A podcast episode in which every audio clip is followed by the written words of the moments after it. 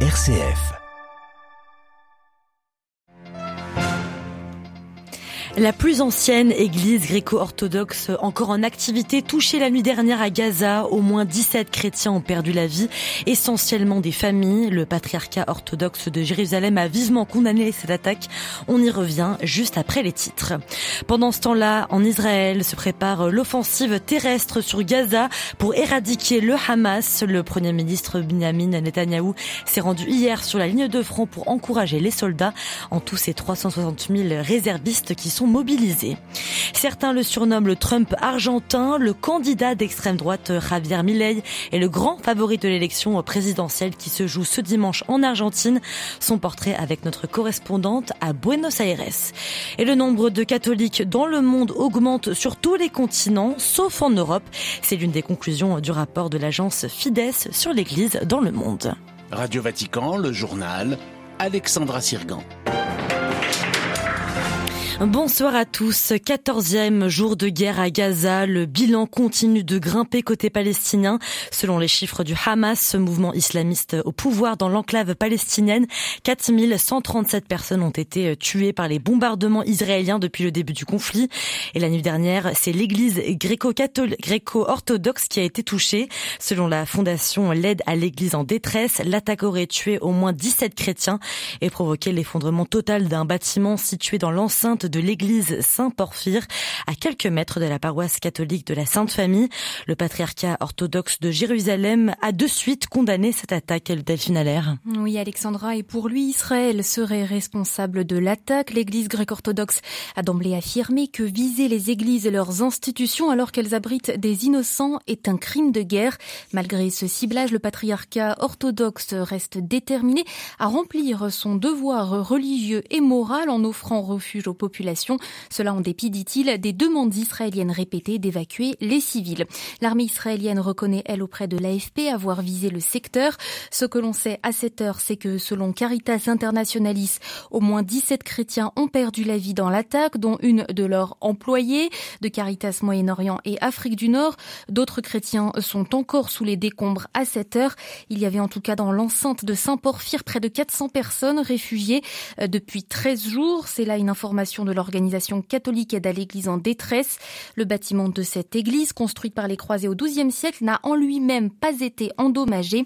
Parmi les victimes, on déplore aussi de jeunes chrétiens participant à un projet du patriarcat latin de Jérusalem, preuve d'un écuménisme étroit dans la petite communauté chrétienne de Gaza, composée majoritairement de fidèles grecs orthodoxes. Et puis, cette information, Alexandra, le patriarche écuménique de Constantinople, Bartholomé, a exprimé ce matin au téléphone tout son soutien au patriarche grec orthodoxe de Jérusalem, Théophile, apprend-on à l'instant du Orthodox Times. Merci Delphine Allaire. Et pendant que les bombardements se poursuivent sur la bande de Gaza, les habitants sont toujours en attente d'aide humanitaire. Depuis le 9 octobre, ni eau, ni nourriture, ni carburant ne rentrent dans l'enclave palestinienne.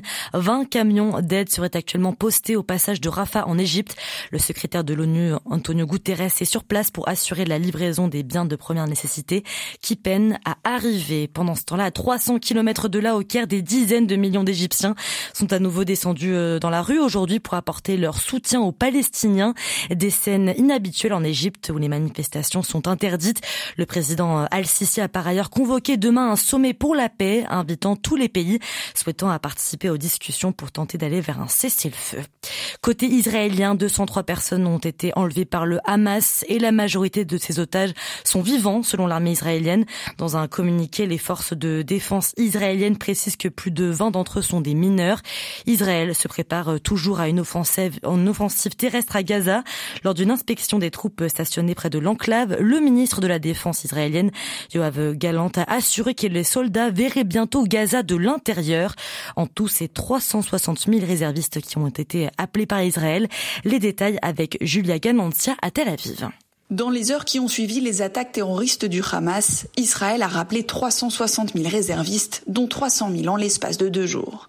Un chiffre colossal dans une nation qui compte 9 700 000 habitants, c'est 4% de la population totale. Le rappel est aussi massif qu'express, il faut remonter 50 ans en arrière pour retrouver une opération de même ampleur. Une mobilisation rapide, possible grâce à un mécanisme bien connu des Israéliens, Tzaf Shmoné, l'appel de mobilisation. Il s'agit d'un ordre de recrutement immédiat pour les soldats de réserve de Tsahal. Il est activé dans des cas exceptionnels tels que le déclenchement d'une guerre ou lorsqu'il y a un besoin immédiat de main-d'œuvre pour les opérations essentielles à la sécurité de l'État. Un réserviste qui reçoit ce type d'appel doit se présenter à sa base dans les 24 heures suivant la réception de la nouvelle. Actuellement, le potentiel maximum de citoyens mobilisables n'est pas atteint puisque l'armée israélienne peut appeler tout citoyen ayant achevé son service militaire obligatoire et jusqu'à l'âge de 40 ans. À Tel Aviv, Julia Ganancia pour Radio Vatican. Et pour venir en aide à Israël, le président Joe Biden a demandé au Congrès américain une enveloppe de 14,3 milliards de dollars, dont 10,6 milliards en armement. 61,4 milliards de dollars ont également été demandés pour venir en aide à l'Ukraine. Ce dimanche, les Argentins sont appelés aux urnes pour le premier tour de l'élection présidentielle. En tout, cinq candidats se présentent, mais ils sont trois à véritablement dominer l'espace public, dont Javier Milei, candidat d'extrême droite récemment arrivé dans le paysage politique. Tout de suite, un tour d'horizon des candidats avec notre correspondante à Buenos Aires, Caroline Vick. La nouveauté de cette élection est bel et bien Javier Milei, économiste de 53 ans. Il est apparu dans la politique en 2019 avec son parti appelé La Liberté Avance.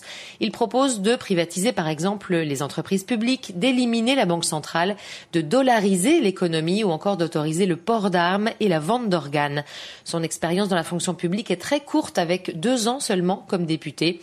Lors des primaires en août dernier, il a donc surpris le pays tout entier en remportant 30% des voix et en étant le candidat le plus voté. La traditionnelle politique argentine divisée en deux camps, gauche-droite, est donc cette fois bouleversée et partagée désormais en trois. Face à Milei, deux adversaires de taille dans la politique depuis toujours. Patricia Bullrich d'abord, de droite, soutenue par l'ex-président Macri. Elle veut éliminer le péronisme de l'Argentine, assouplir le droit du travail, rétablir le service militaire obligatoire ou encore baisser les dépenses publiques. À gauche se présente le péroniste Sergio Massa, actuel ministre de l'économie.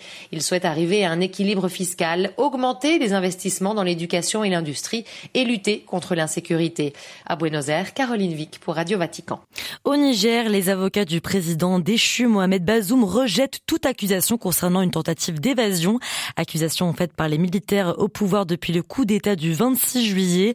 Le régime militaire accuse l'ancien président détenu dans sa résidence secondaire depuis trois mois maintenant d'avoir tenté de s'évader avec sa famille. Selon l'un des avocats, l'entourage de Mohamed Bazoum est sans nouvelles de lui depuis la nuit de mercredi à jeudi.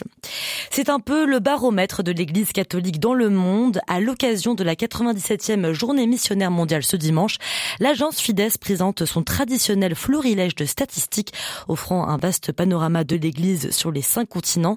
Il s'agit des chiffres les plus récents datant du 31 décembre 2021. L'une des conclusions est l'augmentation du nombre de catholiques sur tous les continents sauf l'Europe, Olivier Bonnel. C'est en effet l'Afrique et l'Amérique qui enregistrent les plus fortes hausses de catholiques, suivies par l'Asie et l'Océanie. Le vieux continent perd lui des fidèles, 244 000 comptabilise Fides. L'Église universelle compte 23 évêques de moins par rapport à l'année précédente, arrivant à un total de 5 340. Même tendance observée pour les prêtres en diminution un peu partout. Ils sont 407 000 de par le monde. L'Europe en a perdu plus de 3 500, l'Amérique près d'un millier. En revanche, les vocations sacerdotales sont en hausse en Afrique, plus 1500, et en Asie, avec 700 prêtres supplémentaires. Le nombre de religieux a aussi beaucoup diminué en Amérique, en Europe et en Océanie, mais augmentant en Afrique et en Asie, avec une dynamique en baisse chez les femmes religieuses, moins 10 500 sur 600 000 au total. Une note positive, le nombre de diacres permanents dans le monde continue lui d'augmenter cette année, plus 541, en hausse sur tous les continents. Le réseau catholique éducatif et sanitaire semble stable, en légère hausse au niveau global. 7 millions d'élèves sont scolarisés dans des maternelles catholiques, 34 millions au primaire, 2 au lycée, près de 4 millions d'étudiants. Fidèle à sa pastorale de la santé et son action caritative, l'Église détient 5400 hôpitaux et 14 000 dispensaires, essentiellement en Afrique et en Amérique. Et les détails sont à trouver sur notre site internet. Et puis toujours dans l'actualité de l'Église française cette fois-ci, le rassemblement Kérigma commence ce soir à Lourdes, événement qui réunit une quarantaine d'évêques et des milliers de fidèles pour réfléchir à l'évangélisation en France.